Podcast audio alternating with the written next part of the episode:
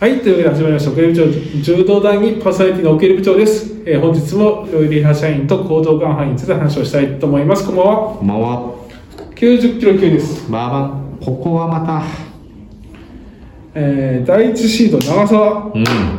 自分の形自にな分ったのら。形になったな。もう強いからな。そして、えー第2シード、増山選手。うん。しかしながら、この中に、またいろいろいますよ。いるわ、これは。面白い。あーどうですか、ベイカー、田島豪輝、ね、長い。長井、埼玉栄の長浜君もね、強いねですよ。強いね。えー、ひばき選手だっけ、これ。い。国士舘ね。もう、つ強いですよ。あと中中西選手。西選手よかったか中田な。は全日本全ね。日本。ひょうひょうと。学ず生もなんか、っと朝結構ね、うん朝日選手もしてずっとる。押してたね。押してたとしていい柔道するなーって言ってね。うん、足山ってあな。とは大町選手も大町い選手もいるる。谷井選手もいもいる。北野選手もいる。いますね。あと、森健信、いるな。前田選手、前田選手。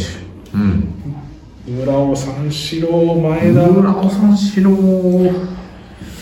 これ、いや、あなたの推しはもう分かってますよ、うん昔から変わらないあなたの推しはね、うん。ただ、ここで長澤選手、きつくないですか、上得意にきついなこれねただ下その2番目の山で潰し合うっていう見方もできるのえ、で確かに、大領事選手も学生チャンピオンじゃないですかこの国学院あそうかも、そうかも、簡単ではないなこれでも簡単ではない、簡単ではない、う今回の笹谷選手もなんか確か強くーん、でも行くだろうなベスト4は行きますいくよ行ね、きますこでやっぱこう、田島攻撃上がってくるから、こなんだよなベイカーどうなんでしょうねわかんねえ、全然わかんない。田島動きでしょうねまあ、だよね、ここだから長澤田島でしょうね。はいその下は増山、村尾村尾、うーん中西をしたいところだけど担ぐ担ぎ合いですね村尾増山ってさ、うん普結通に構言った増ら山がうん、部外良かったはずなんですで立ち強いで、うんあの身長差は逆にいいよね。あるね、強なってるかなでも村だ尾から村尾の中でこうよ懐の中で収まってしまうのか、そのまま引っこ抜くのか。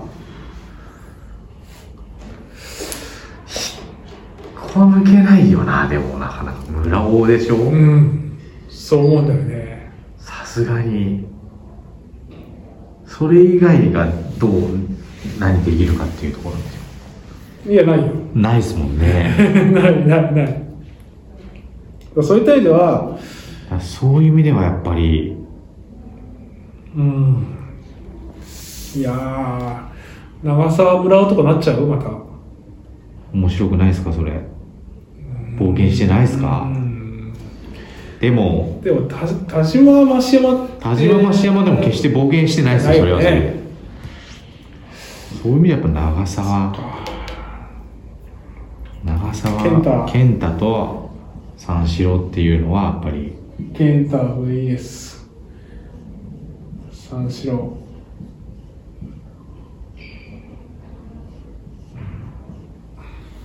いいで すねこの二人はやったかななんかね直接やったましたっけやってんじゃない僕の中ではなんかいつも向井が邪魔してくる感じがあるんだよな邪魔って言 う邪魔という言い方は良くないかもしれないですけどこれでもこれだとねちょっとこうでもあれかあの内股じゃあの懐厳しいのかああ受け強いからな結構うん三四郎そうね練習してんのかな東海ででもこの引っ掛けるオーストオーチで来るまたただな結局自分の形になったら何もできないですからね三四郎で後ろでありがとうございますありがとうご ざいましたよそっち行った逆行っちゃった余計なこと言っちゃっ面倒くさいこと言い始めたなと思ったてすいません あのここはもう、まあまあまあ、小そ川うでさんしょのうねえ。うんあの、行くということで見。せつけるということでいいと思います。ねはい。もうまあ、シードじゃないけどね、こうんれいけると思います。うんはい。というわけで、90キロが村尾三四郎選手です。えー今日の話が始まりました。ありがとうございました。それまで。